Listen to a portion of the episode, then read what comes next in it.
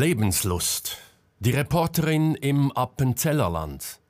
Auszug aus dem fünften Kapitel.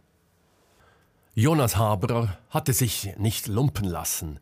Die Romantiksuite im Märchenschloss in Rorschacher Berg erwies sich tatsächlich als romantisch. Ein wunderbarer Ausblick auf den Bodensee, weiße, bis auf den Boden reichende Vorhänge, Holzmöbel und rosarote Bettwäsche und Aquarelle mit Dornröschenmotiven an den Wänden. Denn Selma und Marcel hatten die Dornröschen-Suite bekommen. Alle Romantiksuiten hatten den Namen eines Märchens und waren mit entsprechenden Bildern ausgestattet. Es gab auch viele Blumen im Zimmer, passend zu Dornröschen, natürlich Rosen. Und es hatte ein Schmine. Selma war begeistert. Dazu kam, dass das Hotel, wie Haberer versprochen hatte, viel Wert auf Nachhaltigkeit legte, vorwiegend Naturmaterialien verwendete und regionale und biologische Speisen anbot. Alles ganz nach Selmas Gusto. Kaum waren sie angekommen, plante Selma mit Marcel die nächsten drei Wochen. Diese bestanden aus einem Segelkurs auf dem Bodensee, vielen Wanderungen im Appenzellerland und ein wenig Wellness. Beide hatten sich in Basel bereits auf den Segelkurs vorbereitet. Marcel hatte mehrere Segelbücher mitgenommen. Selma hingegen viele Werke, Unterlagen und Schriften über Kräuter und Hexen, aber auch über Biologie, Biochemie und Biogerontologie, der Forschung über die Ursache des Alterns, Fabiens Spezialgebiet. Als sie beim Abendessen saßen, bekam Selma eine Nachricht von Jonas Haberer. Kräuterhexe morgen 15 Uhr am Hochhamm bei Urnasch. Siehe Karte. In der zweiten Nachricht war eine Karte zu sehen, in der eine Hütte rot eingekreist war. In einer dritten Nachricht schrieb Haberer Alles geheim, kannst Marsu mitnehmen, aber kein Wort über BP.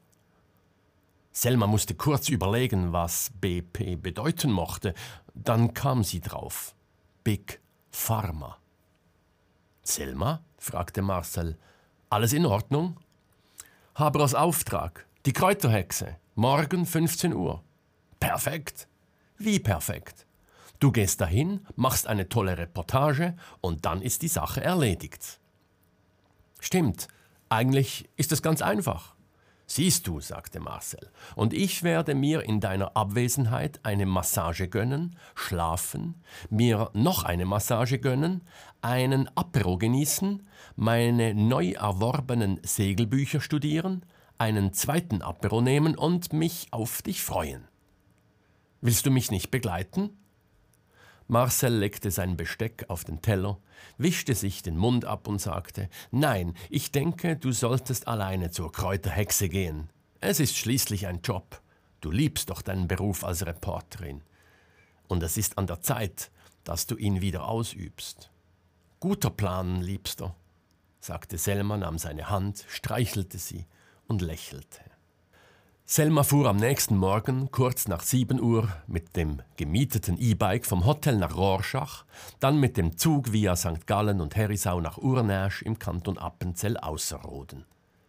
Sie genoss die knapp einstündige Reise und freute sich immer mehr auf ihren Auftrag. Die hügelige und liebliche Landschaft des Appenzellerlands gefiel ihr. Der Himmel war wolkenlos. Es würde ein wundervoller Tag werden. Sie fühlte sich gut, sie fühlte sich stark. Vielleicht noch nicht ganz so wie früher, aber sie würde es schaffen. Marcel, Elin, Lea, ihre Mutter, alle meinten es gut mit ihr, selbst Jonas Haberer. Es war wirklich Zeit, wieder als Reporterin zu arbeiten. Sie war froh, dass sie heute alleine unterwegs war. Marcel hatte recht, es ging um einen Job, und sie wusste doch, dass sie eine gute Reporterin war obwohl sie verunsichert war. Selma war zuversichtlich, dass das Selbstvertrauen zurückkehren würde, sobald sie die Kamera vor ihrem Auge haben und die Kräuterhexe fotografieren würde. Von Urnasch stieg sie zügig den Wanderweg empor. Immer wieder blieb sie stehen, atmete durch, trank Wasser aus ihrer Flasche und spürte, wie ihre Zuversicht immer größer wurde. Bei einer etwas längeren Rast kramte sie ihre kleine, aber sehr gute Kamera hervor und machte einige Landschaftsaufnahmen. Sie ging weiter, fotografierte Bäume, den Wald, Bauernhäuser, weidende Kühe, Blumen. Die Lust am Fotografieren wurde immer stärker.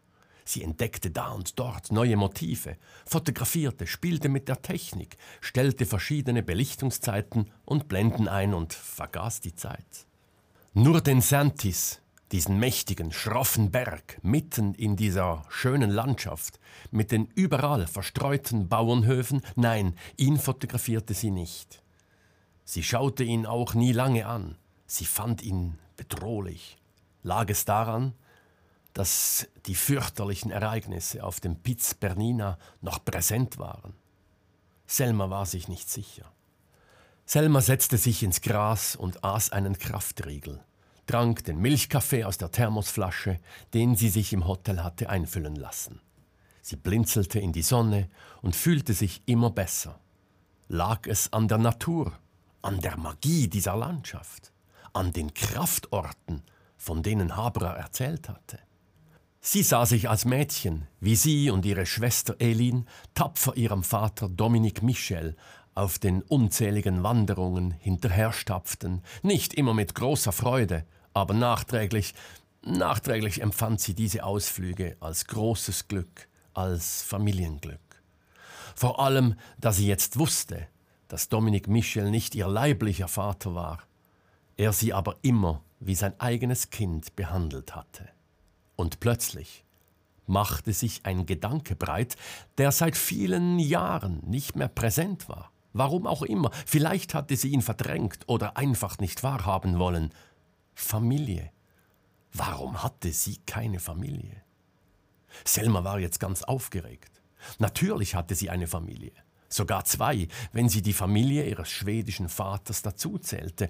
Aber eine eigene Familie? Kinder? Mit Marcel? Sie spürte, wie ihr Herz frohlockte. Sie kramte das Smartphone aus dem Rucksack und rief Lea an. Sie musste diesen Gedanken unbedingt und sofort mit jemandem teilen, und dafür kam nur Lea in Frage. Süße, sagte diese, ist alles gut? Ich bin gerade. Lea, wir müssen reden sagte Helma hastig. Wir müssen unbedingt reden. Ich bin gerade auf einer Wanderung im Appenzellerland, alleine, und dabei kam mir ein Gedanke. Ich hoffe, ein schöner Gedanke. Ja, Lea, ja, ein sehr schöner sogar. Ich spüre eine Kraft oder besser einen Wunsch, den ich lange nicht mehr hatte, aber jetzt ist er plötzlich da und macht mich glücklich. Aber ich störe dich wohl gerade bei der Arbeit. Vielleicht spielen auch nur meine Hormone etwas verrückt. Ach, ich lasse dich, Lea. Bis ganz bald. Bis ganz bald, Süße, sagte Lea. Oh Gott, jetzt bin ich auch aufgeregt. Denn wenn es das ist, was ich denke, ach, ich freue mich. Selma lächelte, denn ihr war klar, dass Lea ganz genau wusste, worum es ging.